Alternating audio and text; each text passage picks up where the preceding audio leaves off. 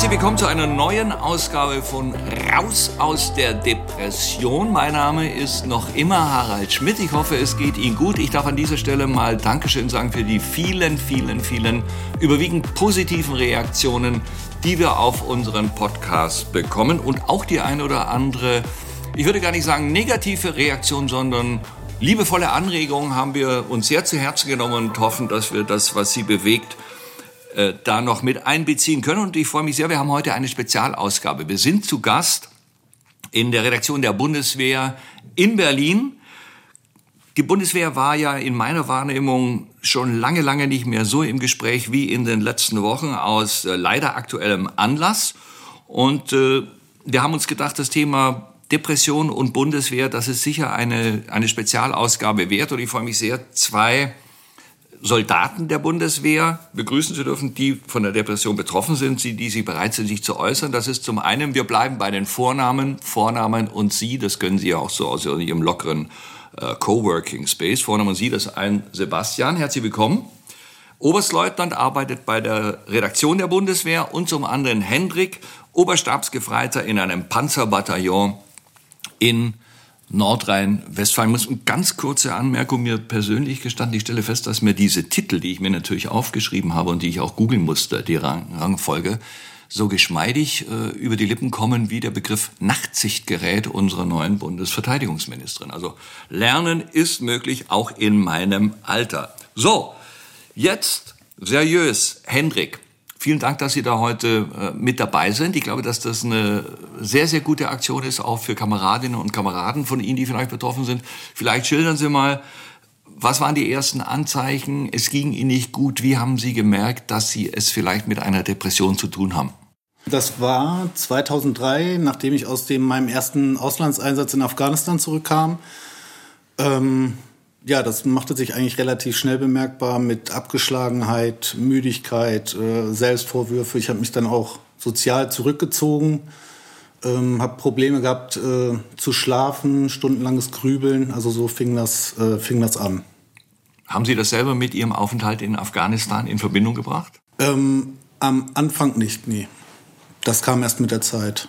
Äh, Sebastian, wie war das bei Ihnen? Bei mir würde ich sagen, war es tatsächlich ein schleichender Prozess über, über viele, viele Monate, vielleicht sogar Jahre, ähm, die dazu geführt haben, dass irgendwann die Seele den, den Notausschalter gedrückt hat und äh, es von heute auf morgen nichts mehr ging. Ähm, da spielten sicherlich äh, Dinge eine Rolle wie ähm, ja, das Streben nach der Karriere, viele Überstunden, hunderte von Überstunden, Auslandseinsätze, ähm, ja, so die alltäglichen Struggle und irgendwann kumulierte das und, äh, und war dann zu viel. Äh, haben Sie sich gleich an den Arzt gewendet? Na, das war ja, hm, als ich erkannt habe, dass ich eigentlich Hilfe bräuchte, das hat schon sehr, sehr lange gedauert. Ähm, so vom Habitus dachte ich eigentlich immer, na gut, du hast dich bis jetzt aus allem selber rausziehen können, also äh, du brauchst da keine Unterstützung von außen. Ähm, und dann eben zum Zweiten relativ schnell das Kippen in den Gedanken, naja, mir kann sowieso keiner helfen, mir geht so schlecht, es macht im Grunde alles äh, überhaupt keinen Sinn. Und ähm, bei mir war es tatsächlich so, dass ich am einen Morgen nicht mehr aufstehen konnte. Ich war nicht mehr in der Lage, das Bett zu verlassen und äh, habe da, da einige Zeit, eine, eine gute Woche, tatsächlich das Bett nicht mehr verlassen, bis ich dann gemerkt habe, jetzt gibt es noch zwei Möglichkeiten und ich würde mich gerne für Möglichkeit eins entscheiden und habe mich äh, damit mit der letzten Kraft dann aufgerafft und ähm, habe mich, wenn Sie so wollen, selber eingewiesen. Ich bin also in die Notaufnahme im Bundeswehrkrankenhaus Berlin gefahren und habe gesagt, guten Tag, Sebastian, mein Name, ich brauche Hilfe und äh, ab da änderte es sich. Wie, wie wurde da reagiert, als Sie da aufgeschlagen sind? Naja, das war äh, natürlich, hat es Überwindung gekostet. Ja. Ähm, Psychiatrien kannte ich bis dato nur aus schlechten Filmen. Äh, mein erster Eindruck war, als ich in das Zimmer gekommen bin, auch mein Gott, da ist ja, sind da gar keine Schlaufen, wo ich hier festgebunden werde. Ich war da fürchterlich überrascht tatsächlich. Ähm, die Aufnahme war, war sehr herzlich, sehr freundlich und ähm, hat mir vom ersten Moment an das Gefühl äh, gegeben, okay, jetzt, jetzt wird dir geholfen, jetzt ist egal, was hier ist, aber jetzt kann es nur noch besser werden. Und ähm, deswegen habe ich da also nur gute Erfahrungen an diesem ersten Moment. Hendrik, wie war das bei Ihnen? Haben Sie sich auch gleich an einen Arzt gewendet oder haben Sie erst versucht, das auch vor Ihrem Umfeld zu verheimlichen, wie es Ihnen geht? Ähm, verheimlichen eher nicht. Ähm, es war jetzt dem Umstand geschuldet, als ich aus dem Einsatz wieder kam, ähm, durch den sozialen Rückzug, dass ich wenig Kontakt zu anderen Personen hatte. Das heißt, es ist erstmal gar nicht aufgefallen, großartig. Ähm, ein Dreivierteljahr später war ich nochmal im, im KFOR-Einsatz und im KFOR-Einsatz ist dann jemandem, ähm, einem Peer, das sind speziell ausgebildete Soldaten, die so Frühwarnsymptome erkennen, dem ist aufgefallen, dass mit mir irgendwas nicht stimmt. Und bin dann noch vor Ort äh, in Präsident zu einem äh, Militärpsychiater gekommen, der dann die Diagnose oder den Verdacht äh, äußerte, es könnte PTBS oder eine Depression sein. Und als ich dann in Deutschland war, bin ich auch nach Hamburg ins Bundeswehrkrankenhaus gekommen. Und äh, wie ich jetzt im Nachhinein weiß, stellt sich so eine Diagnose halt nicht so einfach dar, weil sich manchmal die Symptome auch ähneln. Und ähm, es war nicht genau klar, ob das jetzt eine Depression ist, eine Anpassungsstörung. Also da war ich noch ein bisschen ratlos, ehrlich gesagt. Wie lange ist es jetzt her, dass Sie mit der Depression zu tun haben? Seit ähm, das erste Mal klinisch diagnostiziert wurde, die Depression 2008. Also da reden wir doch schon über einen Zeitraum von 14 Jahren, ja? Ja. Das verläuft dann in Wellen? Haben Sie auch Phasen, wo es Ihnen richtig gut geht?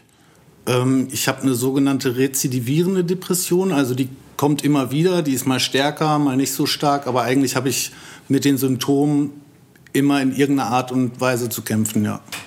Wie, wie lange ist es bei Ihnen her, Sebastian? Bei mir war es Weihnachten äh, vor zwei Jahren mhm. und ähm, ich würde sagen, es hat gute 20 Monate gedauert, bis ich sagen konnte, also mir es jetzt wieder gut, ist bisher nicht zurückgekehrt, toi toi toi. Ähm, ich bin auch ganz, ganz guter Dinge und optimistisch, aber so insgesamt, ähm, dass ich jetzt auch wieder Vollzeit arbeite und das tue, was ich tue, ist jetzt, äh, sind jetzt knapp sechs Monate. Müssen Sie denn Medikamente nehmen, weiterhin?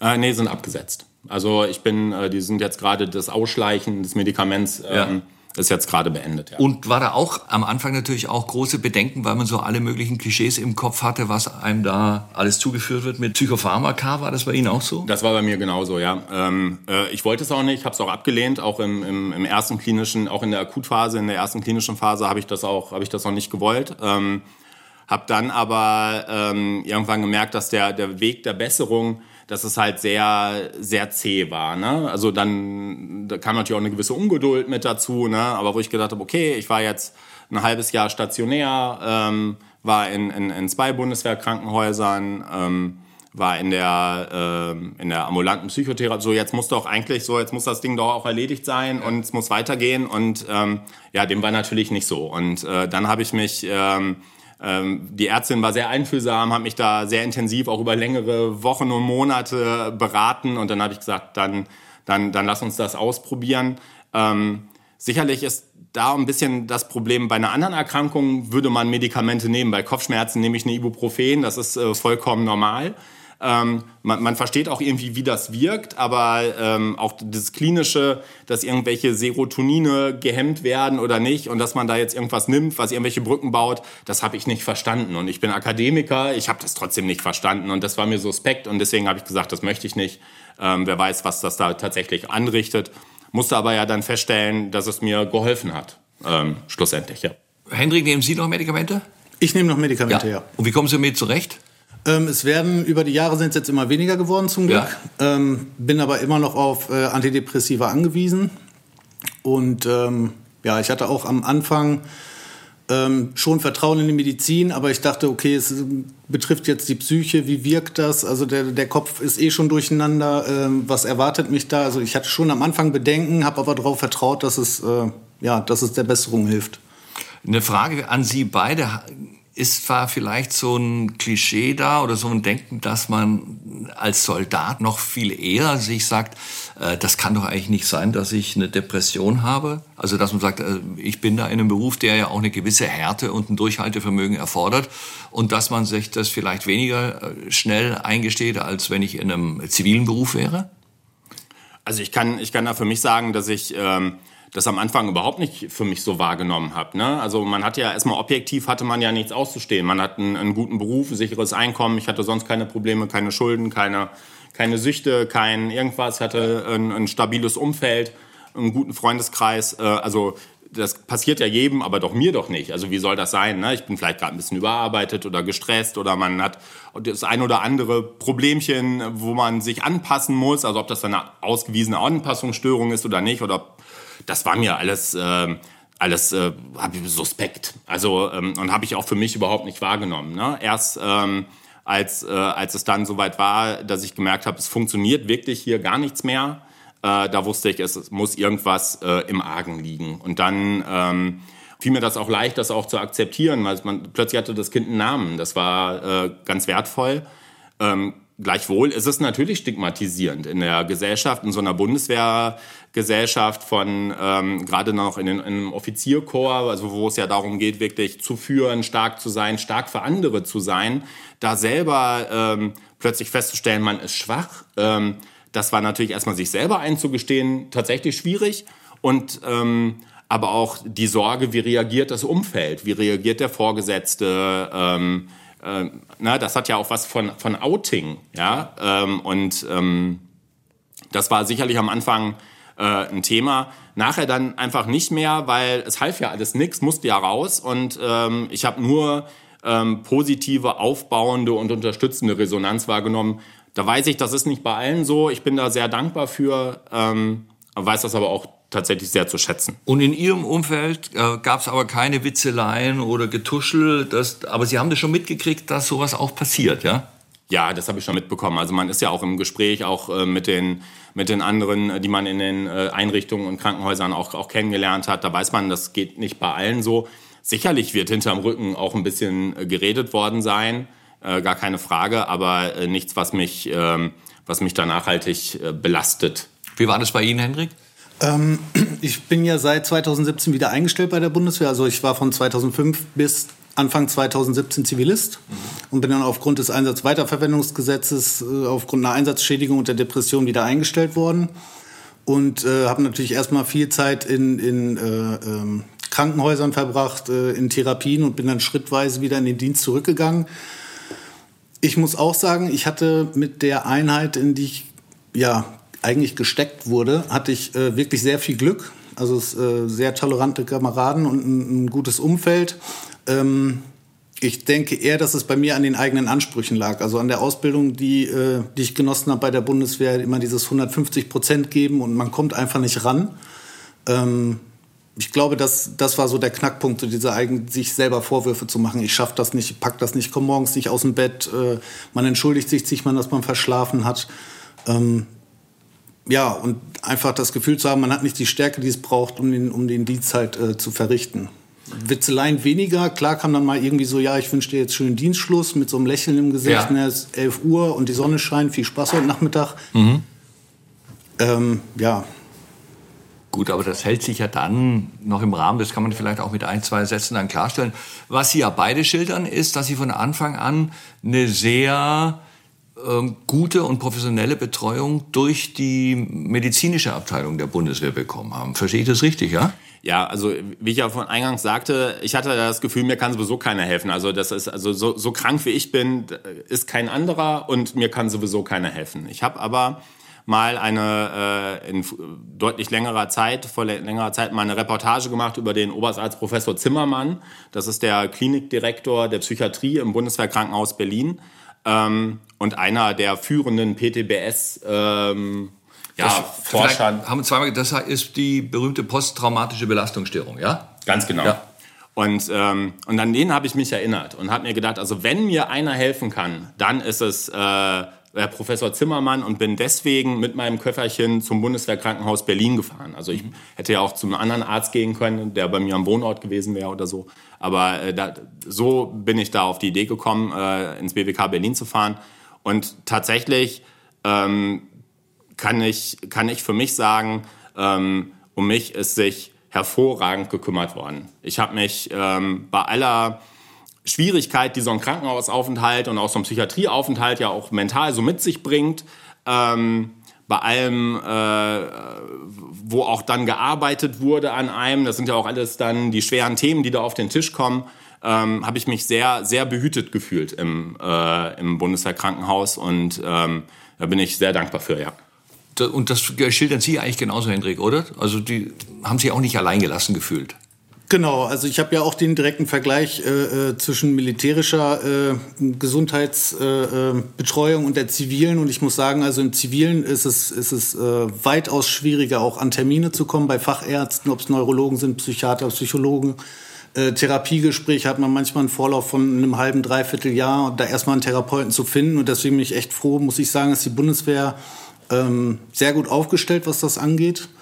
Und ähm, ja, also ich habe mich auch nie allein gelassen gefühlt. Es wurde immer alles erklärt. Es, mir wurden nicht die Medikamente hingestellt und man hat gesagt, nimm die, sondern man hat gesagt, des und deswegen musst du die nehmen, dann passiert das und das und das. So sieht die Krankheit aus. Ähm, also man hat jederzeit immer eine Erklärung für das bekommen, äh, was man gefragt hat. Mal ganz praktische Frage. Kann man auch äh, als Zivilist ins Bundeswehrkrankenhaus oder ist das nur für Armeeangehörige? Nee, das, die Bundeswehrkrankenhäuser sind auch ganz normal in die Gesundheitsversorgung ähm, der, der Region, der Stadt und so weiter einge, eingegliedert. Da kann man auch als, als Zivilist hin, ja. Ich war da nämlich schon immer äh, als Jugendlicher fasziniert, weil man immer hörte, Helmut Schmidt wird im Bundeswehrkrankenhaus in Koblenz behandelt. Meistens ja wegen der Schilddrüse und dann später auch, glaube ich, Herzschrittmacher. Und das war immer so, also ich hatte fast so ein bisschen den Wunsch, da mal eingeliefert zu werden. Ne? Ich finde diese Militärhospitale Spitäler, das auch zum Beispiel unsere amerikanischen Freunde, die sind immer die, die im Walter Reed Hospital. In Washington. In Washington. Kennen Sie das? Waren das kenne ich, da war ich auch schon. Ja. Besuchsweise? Besuchsweise, ja. Nicht, nicht als Patient, ja. aber besuchsweise. Ja, ja. Aber, aber das, äh, wie, wie kommt man denn auf einen Besuchstermin ins Walter Reed Hospital? Ach, das ist relativ einfach. Also äh, wenn man auf Dienstreise ist in Washington für einen längeren Zeitraum, dann ist die Bundeswehr ja auch verpflichtet, einem eine Unterkunft zu organisieren. Ja. Und da greift man natürlich auch gerne auf äh, Liegenschaften von äh, befreundeten Staaten zurück, die natürlich deutlich günstiger sind, als wenn man äh, ins Hotel geht für drei Monate. Und äh, so bin ich in einer äh, in einem Wohnhaus. Ich habe nicht ja. auf Station, äh, ja. bin nicht auf Station eingezogen, sondern auf dem, auf dem Wohnhaus auf dem Gelände. Ja, das ist toll. Ich wusste nicht, wer Walter Reed war. Habe ich ihn gegoogelt. Sie wissen, dass wer Walter Reed war. Ja? Nein, aber das Walter Reed Medical Center, das kennt, glaube ich, jeder. Ja, der äh, hat, glaube ich, das zentrale Medikament gegen Gelbfieber entdeckt und war, also verknappt gesagt, ohne Walter Reed kein Panama-Kanal. Ja, weil das äh, natürlich das große Thema war dann so. So, aber das nur ganz am Rande. Ähm, was würden Sie denn sagen, Kameradinnen und Kameraden, die so, ähm, wo man den Eindruck hat, ja, das, äh, die haben vielleicht Probleme, die sind vielleicht auch depressiv. Wie sollte ich mich als Bundeswehrsoldatin, Bundeswehrsoldat verhalten, wenn ich das Gefühl habe, ich habe vielleicht mit einer Depression zu tun? Also ich glaube, dass ähm, das ganz wichtig ist, zentral wichtig ist, dass man sich Hilfe sucht. Ähm, die, es wird nicht besser von alleine. Das äh, kann ich tatsächlich aus eigener Erfahrung sagen. Ich habe das über drei Jahre experimentiert. Es wird von alleine nachhaltig zumindest nicht besser. Ähm, die, die Bundeswehrärzte sind da zentraler erster Ansprechpartner. Und ähm, wenn man sich, wenn man sich überwunden hat, sich einzugestehen, dass hier was nicht stimmt, ähm, ist es ähm, aus meiner Sicht ein völlig unkomplizierter Weg, auch in dieses Hilfesystem zu kommen. Ähm, man muss sich keine Sorgen machen. Hendrik, sehen das ähnlich? Ja, also es gibt ja nicht nur die äh, nicht nur die Fachärzte oder die Truppenärzte, es gibt noch ganz viele andere Anlaufstellen, wie die Militärseelsorge zum Beispiel, dass man sich nur erstmal einem Pfarrer anvertraut. Ähm, es gibt wie gesagt die Pairs in den in den Einheiten, ähm, die Lotsen, die Ansprechstelle sind zum Beispiel, wenn man äh, das Gefühl hat, man ist ja man kommt mit sich selber gerade nicht ins Reine. Ähm, also ich denke, da gibt es jede Menge Anlaufstellen, wo man sich erstmal auch Rat holen kann, fragen kann, wie sieht das aus, was, was habe ich für Möglichkeiten. Und ähm, ja, es sei jedem gesagt, wie Sebastian auch schon sagt, das geht relativ schnell. Also draußen wartet man ewig und bei der Bundeswehr, wenn das erstmal erkannt wurde, wird man relativ schnell nach oben weitergereicht, wo man dann auch äh, eine gute Behandlung erfährt. Sind Sie jetzt mit Ihrem aktuellen Zustand zufrieden? Ja. Also es hat, wie gesagt, gedauert und ich denke mal, irgendwann ist so ein Knackpunkt erreicht, wo, sage ich mal, die guten Erfahrungen äh, in der Therapie überwiegen. Und da habe ich gemerkt, äh, jetzt gerade im letzten Jahr, letzten anderthalb Jahren, also einen Riesenschritt nach vorne gemacht. Äh, ich, mittlerweile bin ich wieder in Vollzeit, also ich nehme an fast allem teil, was der Dienst so äh, abverlangt. Ähm, ja. Sebastian, Sie auch? Ich auch, ja. ja. Es, hat sich, es hat sich geändert. Sicherlich auch der eigene Anspruch an einen selbst. Sagen Sie noch mal ähm, kurz, wie, wie sich das geändert hat? Ja, dass ich ähm, so, so, so Dinge wie Work-Life-Balance ja. ähm, ist mir jetzt zum Beispiel, das musste ich auch lernen, äh, aber er hat für mich jetzt eine, eine deutlich höhere Priorität, als es das vorher hatte. Da gab es wenig Live, dafür viel Work. Und ähm, also da den, den Weg zu finden, ähm, das auszutarieren, auf sich selbst zu achten, äh, Frühwarnzeichen auch zu erkennen, ähm, nicht mehr bei allem hier zu schreien, wie man das vielleicht vorher noch gemacht hat, sondern auch zu sagen, nee, sorry, kann auch jemand anders machen. Ähm, das sind so achtsam mit sich selber sein. Ähm, das ist so der, äh, der Weg und der äh, macht mich zufrieden, so wie ich jetzt bin. Arbeite wieder Vollzeit, es macht Spaß, habe ein tolles Team um mich rum. Ähm, ja, zufrieden. Ja, das ist doch äh, ein äh, sehr, sehr positiver äh, Zwischenschluss, ich sage mal bis hierher vielen Dank an Sie beide, Hendrik, Sebastian, auch für die Offenheit. Und äh, ich denke, dass es für Ihre Kameradinnen und Kameraden bei der Bundeswehr doch vielleicht äh, hilfreich war, da mal reinzuhören, aber auch natürlich für alle, die uns äh, wo auch immer zuhören. Jetzt kommt Professor Ulrich Hegel, der Fachmann. Professor Hegel ist der Vorsitzende der Stiftung Deutschen Depressionshilfe, hat eine langjährige Erfahrung in der Behandlung psychisch kranker Menschen und ist Inhaber der Senckenberg-Professur an der Goethe-Universität in Frankfurt am Main. Herzlich willkommen, Herr Hegel. Guten Tag, Herr Schmidt. Ich denke, wir duzen uns heute. Ach so, ja, ne, Harald. Ach so, das haben Sie und Vornamen, ja? Ulrich, Sie. Ja, ja das finde ich toll. Ulrich, Prof. Dr. Ulrich, Sie. Ja. Das klingt ja schon wie so eine Ratgeber-Broschüre. Fragen Sie Dr. Ulrich, ja. Das war aber doch sehr positiv, was wir jetzt hier äh, von äh, den beiden Herren gehört haben, oder? Also ich meine, bei aller Schwere der Krankheit, aber äh, in jedem Fall. Es geht aufwärts. Man sieht hier auch, dass Menschen mit Depressionen gar nicht dazu neigen, die Schuld bei anderen zu suchen. Also die sagen nicht, die Umgebung ist schlecht und da ist was schiefgelaufen, dann bin ich depressiv geworden, sondern die neigen durch die Erkrankung dazu, sich selber die Schuld zu geben. Ne? Und das drückt sich auch darin aus, dass hier jetzt nicht Kritik nach außen getragen wird, sondern dass man eigentlich mit dem Umfeld ganz zufrieden ist, sondern eher bei sich selber ansetzt. Woran erkenne ich eine Depression? Was sind so doch ganz klare Anzeichen? Man ist permanent erschöpft, alles fällt schwer, nichts macht mehr Freude, man hat keine Lust mehr an seinen Hobbys, Schlafstörungen sind fast immer vorhanden, man, man ist zwar erschöpft, aber nicht schläfrig, das heißt man schläft nicht leicht ein, der Appetit ist im Keller, viele verlieren Gewicht, ähm, die Neigung zu Schuldgefühlen. Und das Ganze hat einen ganz immensen Leidensdruck, weil man das Gefühl hat, da komme ich nie wieder raus. Und das führt dann oft auch zu finsteren Gedanken bis hin zu Suizidgedanken. Jetzt könnte man ja vom Klischee als Küchenpsychologe sagen, also Bundeswehr, klar, das ist äh, eine Parlamentsarmee, aber letzten Endes, jetzt erleben wir es gerade in diesen Wochen, äh, es ist ein knallharter Job und da geht es im wahrsten Sinne des Wortes um Leben und Tod. Ist man in so einem Beruf anfälliger für Depressionen? Das denke ich nicht. Also die Gefahr bei der Depression ist ja, dass man vorschnell Ursachen annimmt, die in Wirklichkeit gar nicht die Ursachen sind. Ähm, man muss sich vorstellen, wenn man da reinrutscht in die Depression, dass alles, was es Negatives gerade zufällig gibt, dass das durch die Depression vergrößert wird und zu einem ganz großen Thema wird und ins Zentrum gerückt wird. Und dann hat man oft den Eindruck, dass das die Ursache gewesen ist. Zum Beispiel, äh, ob beim Hendrik jetzt tatsächlich äh, der Militäreinsatz jetzt die Ursache gewesen ist, da würde jetzt ich zunächst mal sagen, unklar. Und möglicherweise äh, würde ich da ein Fragezeichen dahinter machen, denn entscheidend ist eigentlich die Veranlagung.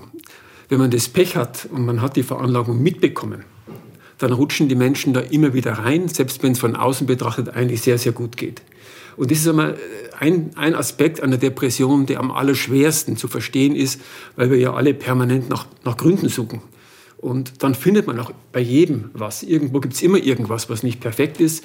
Und das kann dann, wenn man das übergewichtet, zu falschen Lebensentscheidungen führen. Zum Beispiel könnte man dann sagen, dann wechsle ich den Beruf, wenn man glaubt, der Beruf sei schuld gewesen. Und dann lernen die Menschen oft, jetzt haben sie einen ganz anderen Beruf, vielleicht nicht so interessant, jetzt rutschen sie wieder rein in die Depression. Dann haben sie eigentlich nichts gewonnen und eine falsche Lebensentscheidung getroffen. Das ist ja mit Partnerschaften. Man die denken, das ist der Konflikt in der Partnerschaft. Das gibt es ja oft, aber das war dann vielleicht doch nicht der wirkliche Grund. Also zu verstehen, dass es eine eigenständige Erkrankung ist und dass man das Pech hat, die Veranlagung zu dieser saudummen Erkrankung zu haben, das ist eigentlich eine ganz wichtige Lernerfahrung und da braucht man oft Zeit, bis man das so versteht. Und dann versteht man eigentlich auch erst das mit den Medikamenten. Denn wenn man denkt, die Ursache seien jetzt die Lebensumstände, dann wird jeder sagen, dann muss man die Lebensumstände ändern. Aber wenn man versteht, es ist auch eine richtige Gehirnerkrankung, und es ist es auch, äh, dann wird es verständlicher, warum Antidepressiva neben der Psychotherapie der wichtigste Behandlungsbaustein sind. Lässt sich das ungefähr prozentual sagen, wie groß der genetische Anteil ist, also die Disposition dafür, dass es mich vielleicht trifft? Das kann man so, so genau nicht sagen. Wenn man jetzt Verwandte ersten Grades hat, ähm, dann ist es so, dass das Risiko, dass man selber erkrankt, um das zwei- bis dreifache erhöht ist. Aber es ist nicht nur die Vererbung, die Veranlagung kann auch erworben sein. Zum Beispiel durch Traumatisierungen oder Missbrauchserfahrungen in der Kindheit wird eine Empfindlichkeit gelegt, die dazu führt, dass die Menschen im Erwachsenenalter dann häufiger an einer Depression erkranken und manchmal auch andere psychische Erkrankungen häufiger kriegen, zum Beispiel auch Suchterkrankungen. Wann ist der Punkt, wo man sagt, jetzt muss ich mir Hilfe holen? Ja, man merkt, man verändert sich völlig, man kennt sich selber nicht mehr wieder. Äh, wenn finstere Gedanken sich einstellen, wenn das Leben zur Qual wird, äh, wenn, manche sagen mir, ist der Boden unter den Füßen weggezogen worden. Ähm, wenn man merkt, irgendwas stimmt nicht, dann muss man sich Hilfe holen. Ich denke, ich will bei, bei jeder schweren Erkrankung, wie bei einer Blinddarmentzündung oder beim schweren Diabetes, ich würde zum Arzt gehen. Und der muss die Diagnose stellen. Dazu gehört auch Laboruntersuchungen. Man muss auch die Schilddrüse anschauen. Man muss auch schauen, ob ein Fatigue-Syndrom vielleicht nur vorliegt. Also Fatigue wie bei Long-Covid von mir aus, wo jemand permanent müde und erschöpft ist. Äh, das muss man abgrenzen, ne? dass man sagt, es ist wirklich eine Depression. Und dann muss es konsequent behandelt werden, wie jede andere Erkrankung auch. Jetzt haben wir schon gehört, erstmal die Vorstellung so, meine Generation noch geprägt durch den Film Einer flog übers Kuckucksnest. Ja, als erstes reißt ein, früher hätte man gesagt Indianer, heute sagt man Native American, das Waschbecken raus. Eine der berühmten Szenen des Films. Äh, man hat die Vorstellung, da sind Laschen am Bett, man wird erstmal festgeschnallt, dann kommt einer, haut einem einer die Spritze in den Hals und so. Wie sind denn die gängigsten Behandlungsmöglichkeiten und vor allem diese große Angst, die ja die meisten haben vor Psychopharmaka, Stichwort Abhängigkeit? Also was sind so Therapiemöglichkeiten, die mich in der Anfangsphase vor allen Dingen erwarten, wenn ich mich zu einem Arzt begebe? Gut, in der Klinik ist es ein bisschen anders als ambulant. Die meisten Menschen, wenn er ambulant behandelt, müssen nicht unbedingt stationär behandelt werden. Die stationäre Behandlung macht Sinn, wenn die Depression sehr schwer ist oder auch nicht, gar nicht besser wird oder Suizidgedanken sehr drängend werden, dann ist eine stationäre Behandlung möglich. Die beiden Hauptbehandlungssäulen bei der ambulanten Behandlung, das sind Antidepressiva und Psychotherapie. Bei der Psychotherapie ist es so, dass es verschiedene Verfahren gibt und das Verfahren, das mit Abstand die besten Wirksamkeitsbelege hat, ist die sogenannte kognitive Verhaltenstherapie. Da geht es darum, wie ist der Tag strukturiert, ähm, wie Sebastian das ja sehr schön geschildert hat, dass man eben auch lernt, mal Nein zu sagen und nicht immer für andere da ist, dass man auch mal lernt, sich abzugrenzen. Das klingt für manche lächerlich, fällt manchen gar nicht schwer, aber wenn man eines ganze Leben lang immer gewohnt ist, für andere da zu sein und ein sehr liebenswürdiger und verarmutungsvoller und auch hilfsbereiter Mensch ist, dann fällt es einem oft ziemlich schwer. Und äh, da ist dann oft hilfreich, wenn man jemand hat, der einem das ein bisschen beibringt, indem man zum Beispiel ganz konkrete Situationen sich vorstellt, wie man jetzt elegant Nein sagt. Ne? Und andere Dinge äh, gehören dazu. Ähm, geht auch um, äh, dass man sich nicht überfordert in, in der Tagesstrukturierung, äh, dass man auch Erholsames einbaut, ähm, dass man negative Gedankenautomatismen ändert. Das sind so die Inhalte dieser kognitiven Verhaltenstherapie. Bei den Medikamenten muss man sagen, die sind besser als ihr Ruf. Der schlechte Ruf, das habe ich bereits gesagt, kommt eben daher, dass die Leute glauben, Depression ist eine Folge von Lebensumständen und dann läuft es ja nicht ein, warum man da Psychopharmaka einschmeißen soll. Ähm, aber die sind besser als ihr Ruf, die sind auch wirksamer, als man oft lesen kann.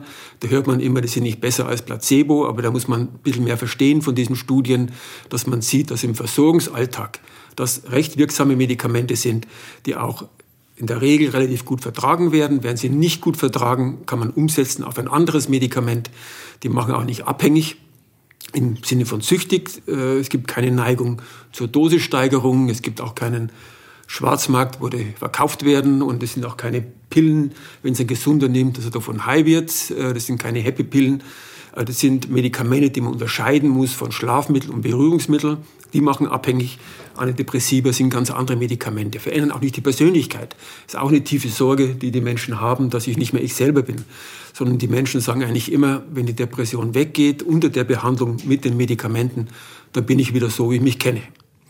Wenn ich jetzt, sei es in der Bundeswehr oder im ganz äh, normalen anderen Berufsalltag das Gefühl habe, da ist jemand äh, in meiner Nähe, der könnte Depression haben, welche Möglichkeit habe ich denn, den anzusprechen, ohne da vielleicht dem zu nahe zu treten oder auch so ja, übergriffig zu werden? Der beste Einstieg ist eigentlich, wenn man von den eigenen Beobachtungen und Gefühlen ausgeht. Und man sagt, ich kenne dich jetzt schon lange, ich mache mir Sorgen um dich, du bist so verändert, was ist denn los? so kann man einsteigen. und dann sieht man, und dann kann man sagen, also wenn ich dich so höre, habe ich das Gefühl, du brauchst wirklich Hilfe. Vielleicht ist es ja auch eine Erkrankung, die du hast, die man behandeln kann. Und dann ist wichtig, dass man weiß, äh, was man empfehlen kann. Und das sind im Grunde drei Anlaufstellen in Deutschland. Bei der Bundeswehr, denke ich, der, der Truppenarzt. Ähm, aber generell äh, sind es die Fachärzte, das sind die Psychiater. Dann haben wir die Gruppe der psychologischen Psychotherapeuten, das sind nicht die Psychologen, sondern das sind Psychologen mit der Spezialausbildung, die haben auch in der Psychiatrie gearbeitet und die können wie die Ärzte über die Kasse abrechnen und Psychotherapie anbieten und dann die Hausärzte. Sehr viele Menschen werden ambulant von Hausärzten behandelt und das heißt, man kann dann diesem Kameraden sagen, geh doch mal zu deinem Hausarzt und erzähl dir mal, dass du auch so viele finstere Gedanken hast und so verzweifelt bist, von permanent grübelst. Erzähl ihm doch das mal. Oder gleich zum Facharzt. Wir können ja in Deutschland direkt auch zum Facharzt gehen, ne? auch ohne spezielle Überweisung. Das heißt, man kann gucken, wo gibt es einen Psychiater in Wohnortnähe und zu dem dann gehen.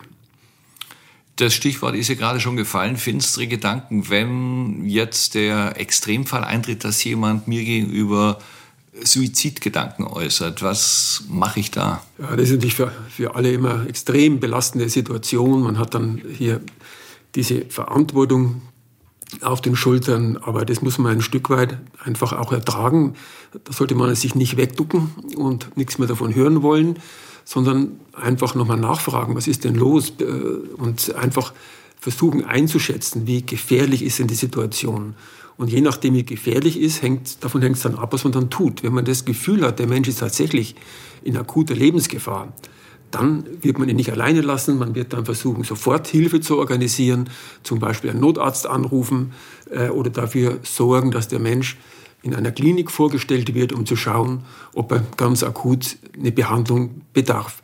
Wenn es nicht ganz so schlimm ist, dann kann man motivieren, dass er zum Arzt geht, äh, das abklären lässt, äh, und vielleicht ihm dabei helfen, einen Termin auszumachen, da anzurufen und ihn vielleicht auch hinbegleiten. Das sind so Dinge, wie man helfen kann. Also man muss professionelle Hilfe organisieren und man ist nicht selber bei einer Depression verantwortlich für die Heilung und für die Behandlung, genauso wenig wie bei einem schweren Diabetes. Dann ist mein spontaner Eindruck, dass wir es doch für heute hätten, es sei denn, Sebastian Hendrik, Sie haben noch direkt Fragen an Dr. Ulrich, Professor Hegel? Hm, Im Moment nicht, dass ich wüsste, nee. Ja, wir kennen uns ja auch schon länger und werden uns auch noch häufiger sehen. Ja. Wenn mir noch was einfällt, weiß ich, an wen ich mich wenden kann. Gut, fabelhaft, ja.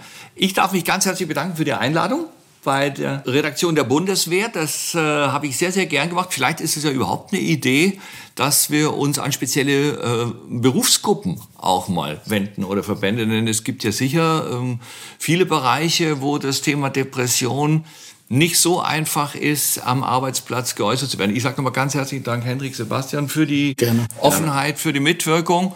Ähm, mir hat das großen Spaß gemacht. Ich denke, es hat vielleicht auch ein bisschen geholfen nach außen hin.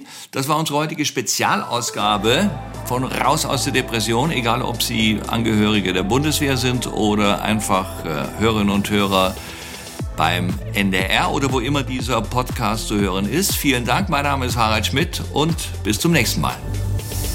Raus aus der Depression. Ein Podcast von NDR Info in Zusammenarbeit mit der Stiftung Deutsche Depressionshilfe. Und jetzt noch ein Tipp für die ARD Audiothek. Die Ursache für das massenhafte Fischsterben in der Oder ist ermittelt. Das kann doch nicht legal sein, oder? Und das ist halt so ein Moment, wo ich dachte, so jetzt habe ich eine fette Geschichte. ja. Hi, das hier ist 11KM, der Tagesschau-Podcast. Ich bin Viktoria Michalzack und ich tauche jeden Tag mit euch ab. Er sagt, er wollte sich ablenken und hat sich seinen MP3-Player rausgeholt. Und als er da gerade so die Stecker ins Ohr gesteckt hat, kommt plötzlich ein dumpfer, heftiger Knall. Und das ist eine Detonation. Die besten Journalistinnen und Journalisten der ARD bringen ihre Recherchen mit und zusammen durchleuchten wir in jeder Folge ein spannendes, aktuelles Thema. Täglich von Montag bis Freitag. Ist Ihnen das Schicksal der Völkerschau-Teilnehmer egal? Wir nehmen euch mit ins Geschehen und liefern euch neue Perspektiven. FKM ist kein schnelles News-Update und auch kein Laber-Podcast. Bei uns hört ihr Geschichten zum Weitererzählen, Recherchen, die bewegen, die Themen, die jetzt wichtig sind. Und dann recherchieren wir los. In aller Tiefe. Und fragen uns, warum gibt es da so eine merkwürdige Reaktion?